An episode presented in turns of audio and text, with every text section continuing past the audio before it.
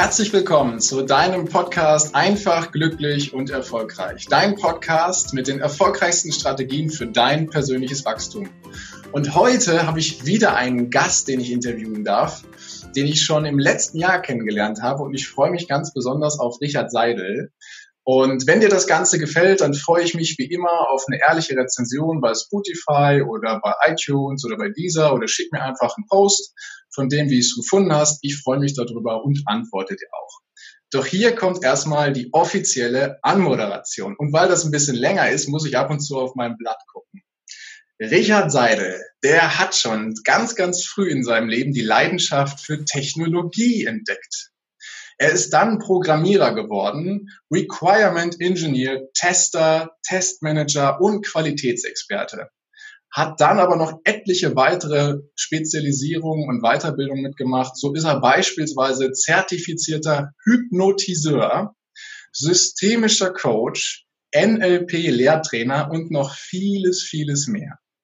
Heute arbeitet Richard als Speaker und Keynote-Speaker ist Agil-Coach und Autor sowie Co-Autor von mehreren Büchern. Und er steht sogar im Herbst auf der Gedankentankenbühne. Seine Kunden lieben vor allem seine Professionalität, seine agile Haltung, seine Service und auch seine Zielerreichung. Dabei lebt er jeden Tag seine Vision, die Technologie mit Menschlichkeit zu verbinden, sodass eine lebenswerte Zukunft erschaffen werden kann. Heute lebt der gebürtige Wiener, also Österreicher, in Essen und ich begrüße ganz herzlich in diesem Podcast Richard Seidel. Ja, hallo.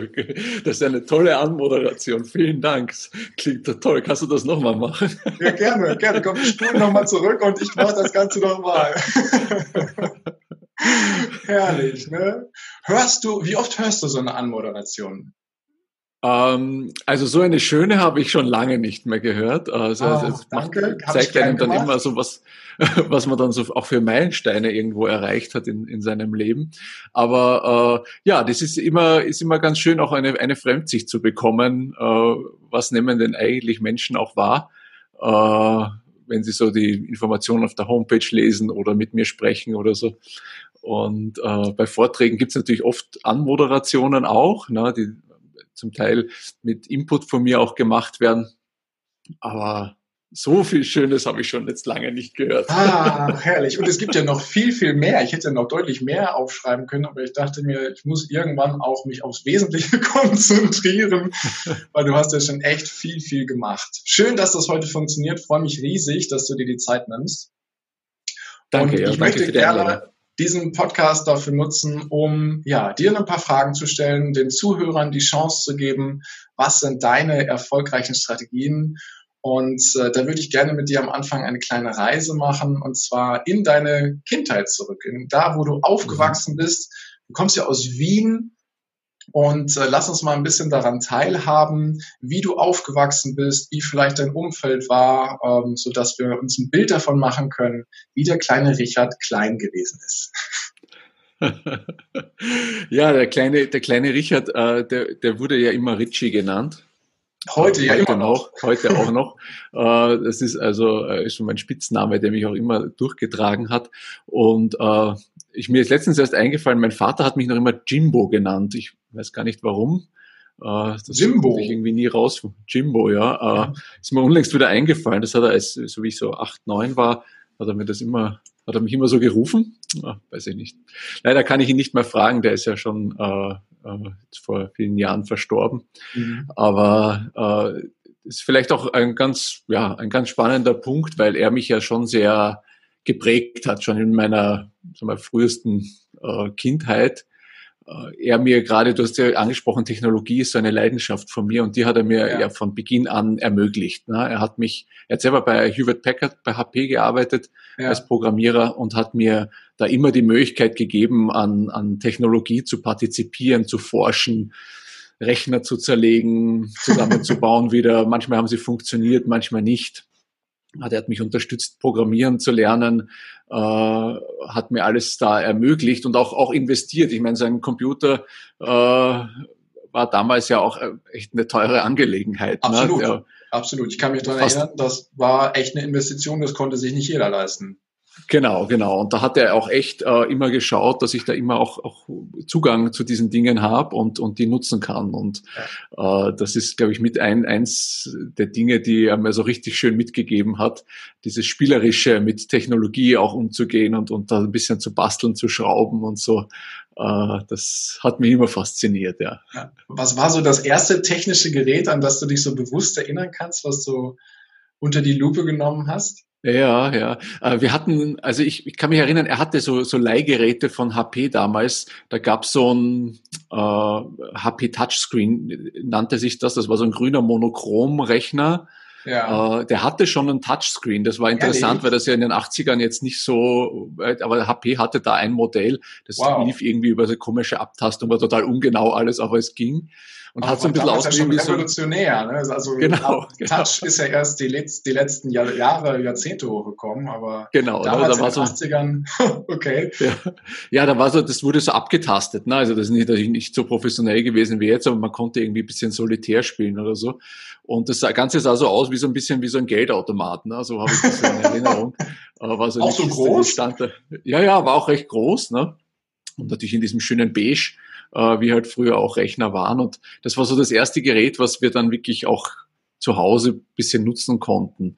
Und das wirklich das erste eigene, was ich von ihm bekommen habe, und das, das hat mich auch, äh, äh, das war auch eine ganz tolle Geschichte, weil er mir irgendwann mal kam er zu mir und hat gesagt, ja, er, er braucht für den Kunden einen PC und ich soll den bitte zusammenbauen und dann habe ich das halt so geschraubt, das waren zwei 86er ja. äh, mit Platte rein und dann ja. da muss man ja, musste mal damals mit Speicher ganz genau gucken, wie viel, dass das auch alles, alles optimal ist, damit halt irgendwie ein bisschen was läuft noch drauf. Ja. Ne? Und das war für mich das Highlight damals, habe ich gemacht und war fast ein bisschen traurig, wie ich den abgeben musste. Oh ja, kann ich gut nachvollziehen. Ich habe das auch gemacht, da haben wir eine Gemeinsamkeit, weil mein Papa hat mir das auch gezeigt und hat dann gesagt, komm, bau mal zusammen.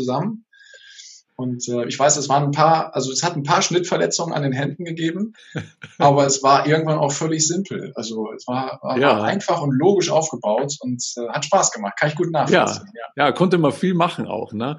Und ja. dann war ein paar Monate später Weihnachten und äh, unterm Weihnachtsbaum war dann genau dieser Rechner. Der war yeah, also den du zusammengebaut hast. Genau, der war nicht für eine Kundin, sondern das war äh, für mich gemacht und dann habe ich mir quasi selber vorbereitet gemacht. Da war ich natürlich total stolz und, und, äh, und happy. Und das war so mein erster eigener und dann, dann ging das so richtig los ne, mit der ganzen wow.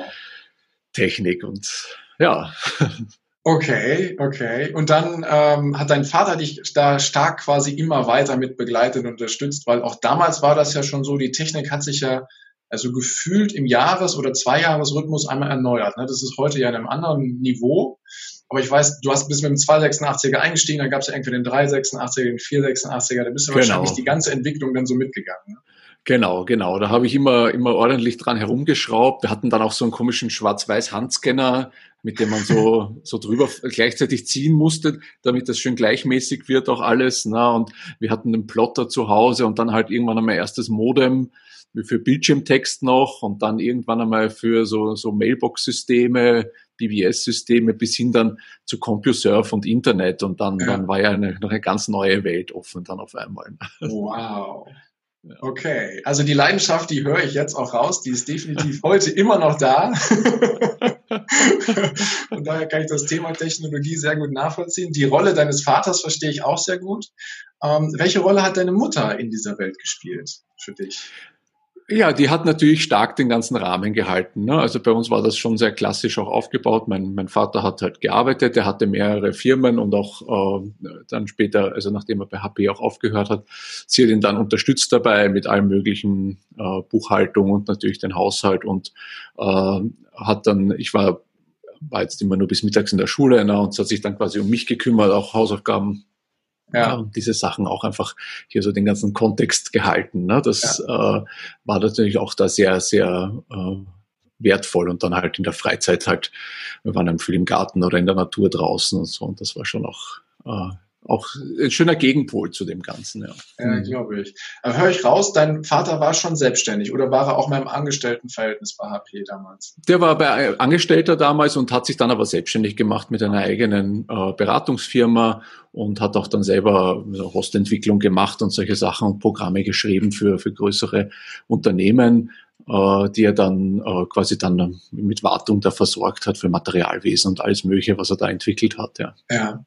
Und deine Mutter hat ihn quasi unterstützt und du hast zu der Zeit dann quasi schon erlebt oder das quasi als normal empfunden, wie es ist, dann halt selbstständig zu sein oder Unternehmer zu sein. Ne? Genau, ich habe das so, so mitbekommen, wie, wie, wie er das so macht mit der Selbstständigkeit. Ja. Äh, äh, es hat mir auch, ich habe auch da viel gelernt, auch im Nachhinein, was ich anders machen möchte oder so. Also er war so ein bisschen, er war immer ganz erpicht darauf, so wenig wie möglich an Steuern zu zahlen. Das hat er mhm. versucht mit vielen Ausgaben zu machen.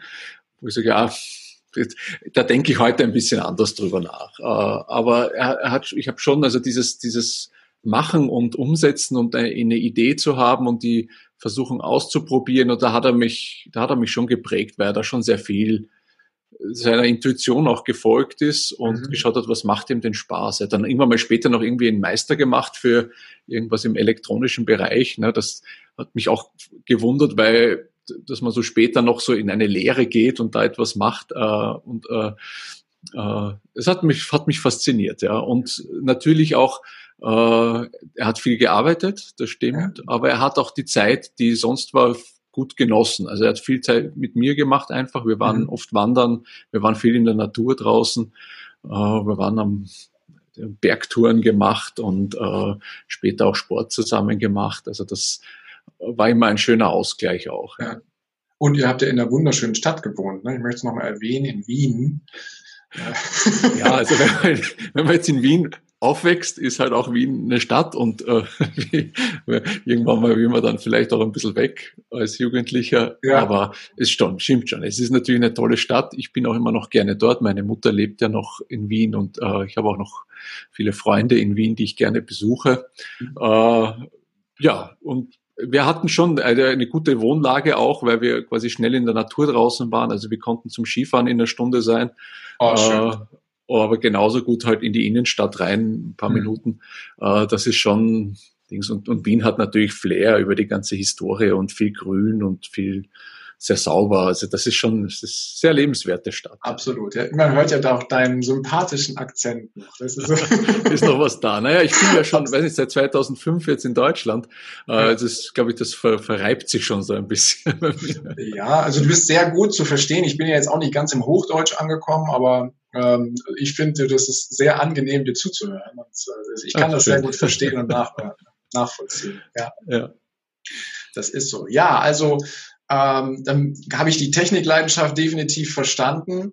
Und äh, gab es zu der Zeit, als du so aufgewachsen bist und dich mit der Technik und der Natur und äh, dem Business so beschäftigt hast, als Kind sozusagen auch Vorbilder außerhalb der Familie bei dir? Ja, also es gab schon äh, immer wieder so ein paar Persönlichkeiten, die mich, die mich total inspiriert haben. Ähm, vor allem also aus dem Science-Fiction-Wesen. Okay. Also ich fand, äh, ich habe, also, also in, in, in, in echt gab es eigentlich jetzt damals nicht, würde mir jetzt keiner einfallen, ja. dem ich da so nachgeeifert hätte, aber ich war immer totaler Fan von Raumschiff Enterprise und den okay. Charakteren, die dort sind. Uh, und uh, heute noch, also ich, ich stehe heute Du bist ein Trekkie. ja, genau. Also ich finde diese ganze Utopie dahinter irgendwie spannend, ne, weil es da eben nicht nur darum geht, irgendwie jetzt hier irgendwie schnell herumzufliegen und Krieg zu führen, sondern wie lebt man ohne Geld und so. Das steckt für mich viel auch Philosophisches drin, über das sich nachzudenken lohnt. Ne.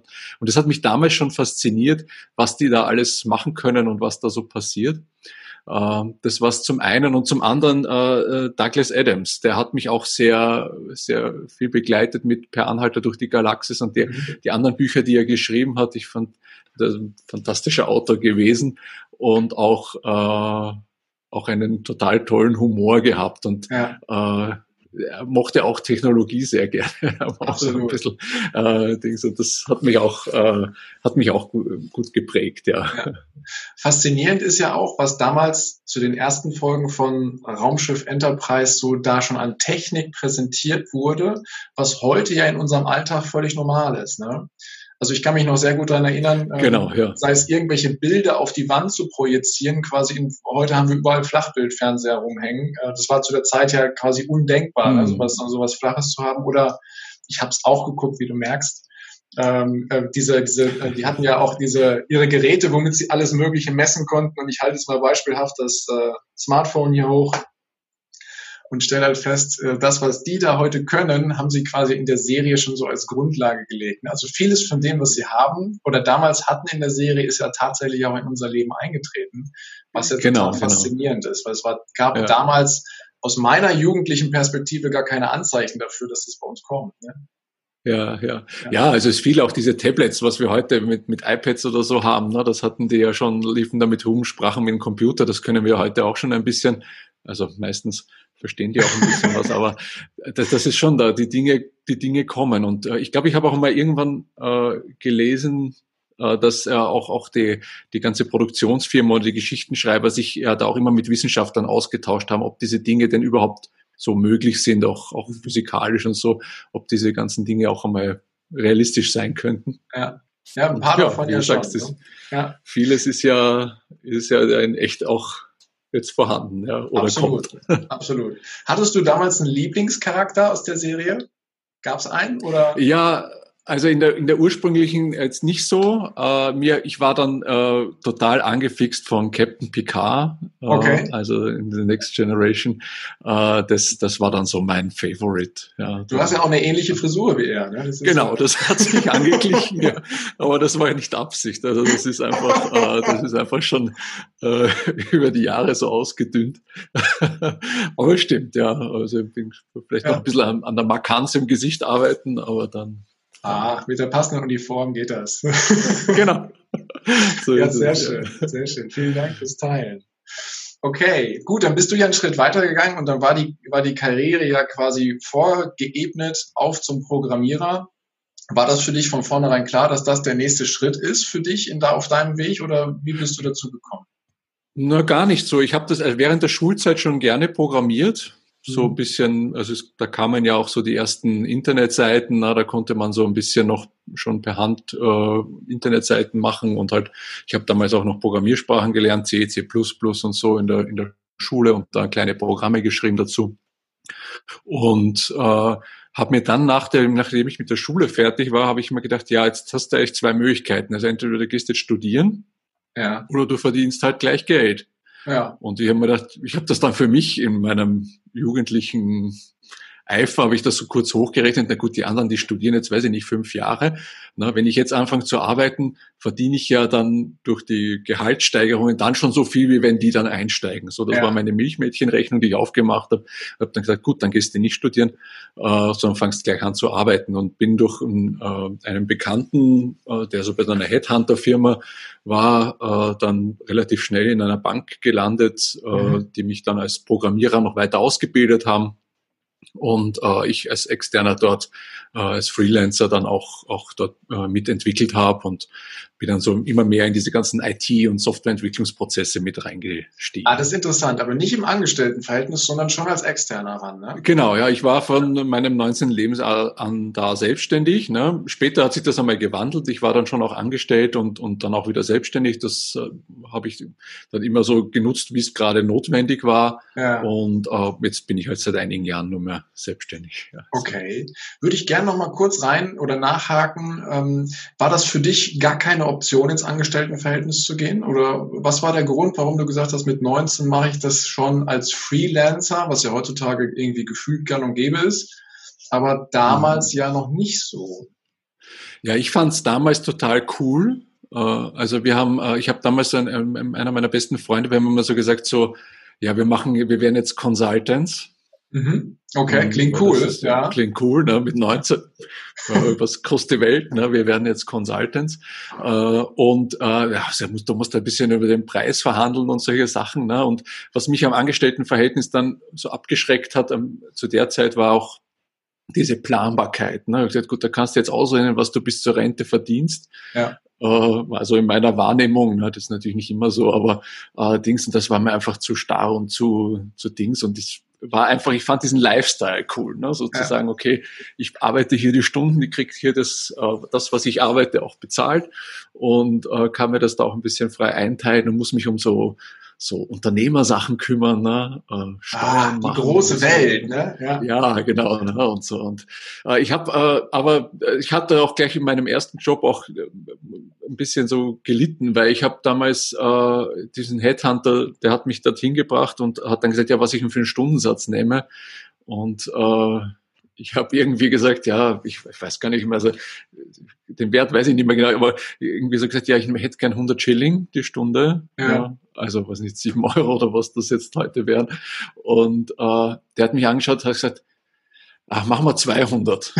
dann habe ich mir gedacht, ja gut, wenn der Auftraggeber mir das Doppelte bietet, als ich jetzt eigentlich haben möchte, dann hast du jetzt irgendwie nicht gut verhandelt. Ne? Und äh, das war schon ein Lehrstück. Aber äh, gut, das muss man einfach auch gemacht haben. Ich wusste ja auch ist nicht, ja auch, ist ja auch ein Lernschritt. Ne? Also das, was du gerade ja. gesagt hast, so das erste Mal die Situation, vielleicht auch im Vorfeld nicht sauber darauf vorbereitet, das erste Mal in die Situation und dann kommt die Frage und habe ich noch gar nicht drüber nachgedacht. Genau. Dann, oh, wie viel kannst du nehmen? Willst mal keinen verschrecken? Machst ja. mal, ah, 100 Schilling komme ich mir zurecht, mache ich mal. Und dann auf einmal, oh, eigentlich, eigentlich ist ja das, was ich leiste, hat einen viel größeren Wert.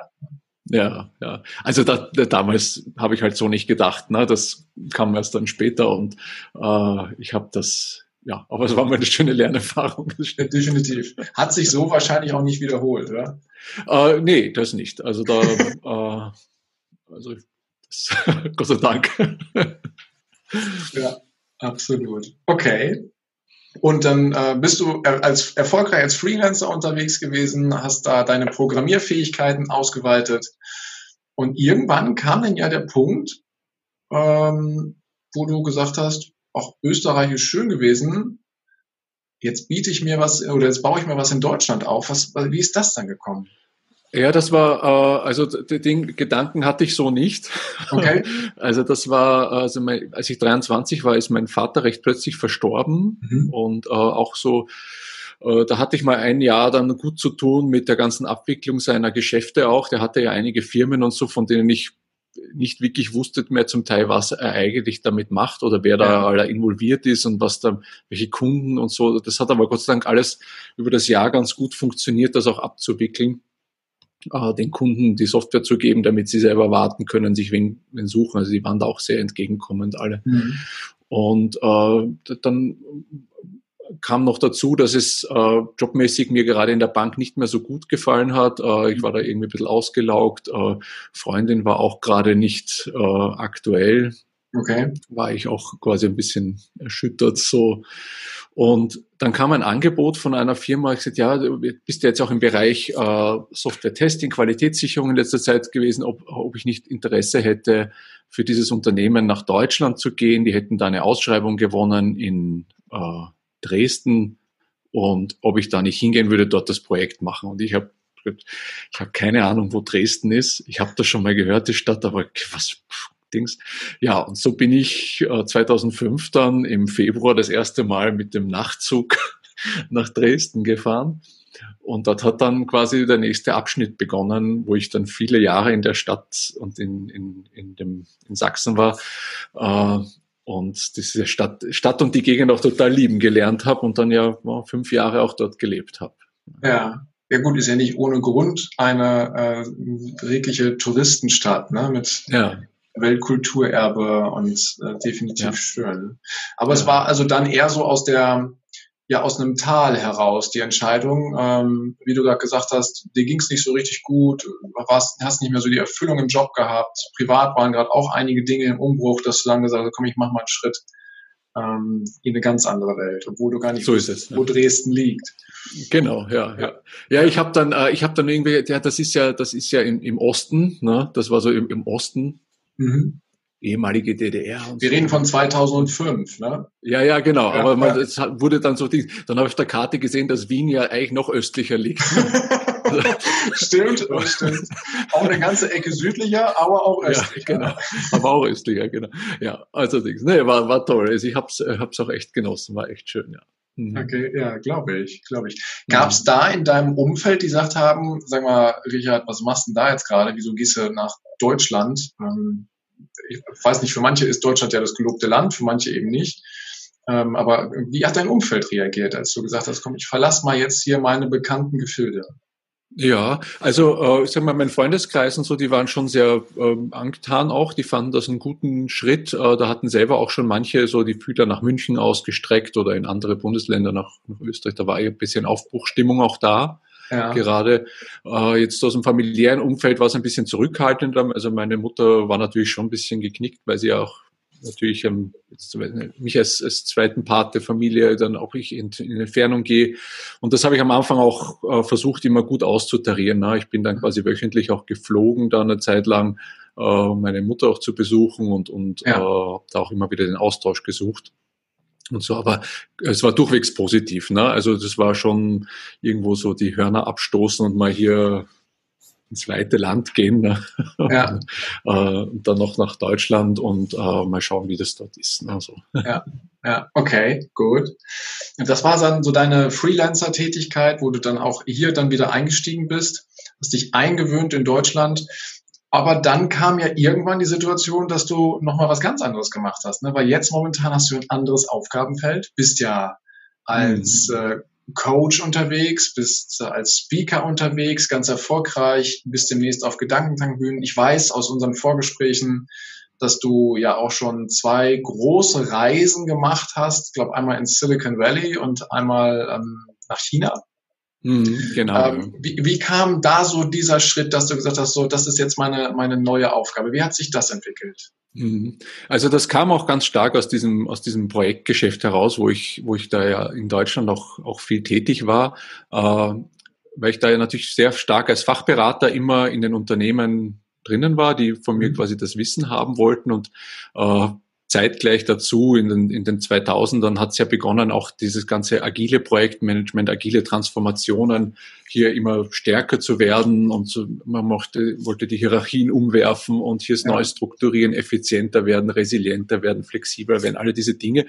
Äh, und die sind natürlich nicht sang- und klanglos an mir vorbeigegangen. Mhm. Und ich habe dann ich habe dann gemerkt, dass ja der Faktor, dieses fachliche Wissen ist ja schön, na, das mhm. hilft auch weiter, aber es ist ja dort, äh, man ahnt es kaum, auch in der IT leben ja, arbeiten Menschen. Ne? Menschen sind. Das ist das so schön.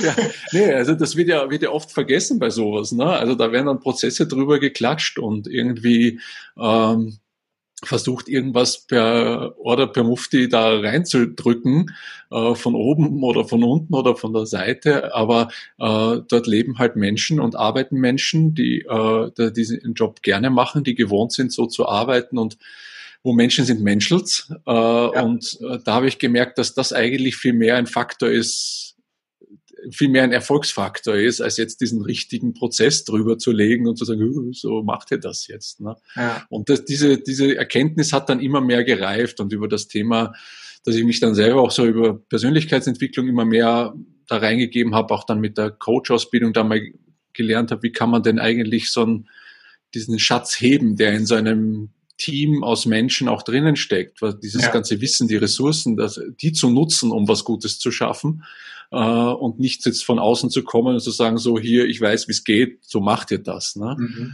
Und das ist etwas, was ich dann gelernt habe, einfach zu verknüpfen. Ne? Also meine fachliche Expertise, die ich habe, zusammen mit der notwendigen Empathie, ich, dadurch, dass ich in der IT groß geworden bin, verstehe ich auch, warum manche so sind, wie sie sind und warum sie solche Meinungen haben und was ein bisschen State of the Art ist und, und so. Und das äh, kann ich dann ganz gut einfach in meinen, in meinen Ansatz auch einfach kombinieren mhm. und, und rein, rüberbringen. Ja. ja. absolut. Ist ja auch deine, deine Vision oder deine Aufgabe, ne, die Technologie mit der Menschlichkeit zu verbinden. Genau, und das ist, Ja, genau, ja. Mhm.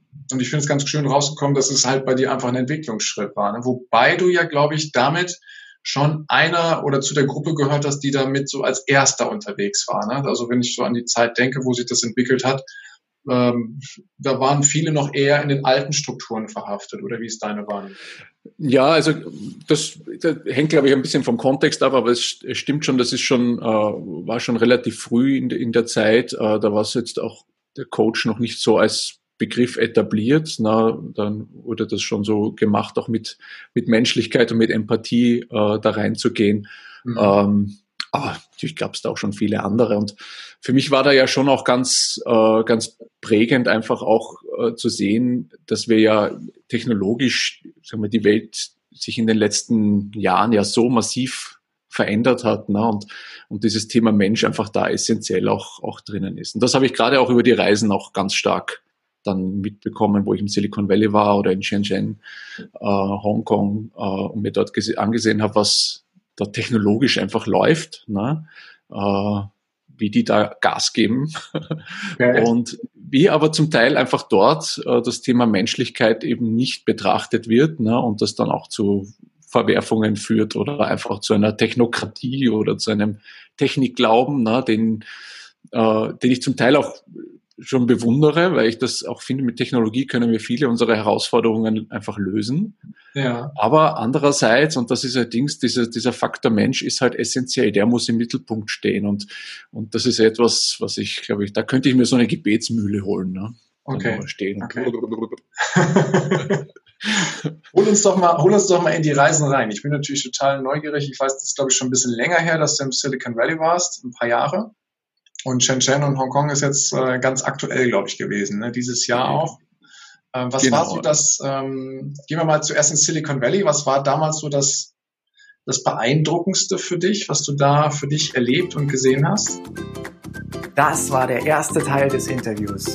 Vielen Dank, dass du dir bis hierhin die Zeit genommen hast. Und gleich geht es weiter. Ich wünsche dir viel Spaß mit dem zweiten Teil.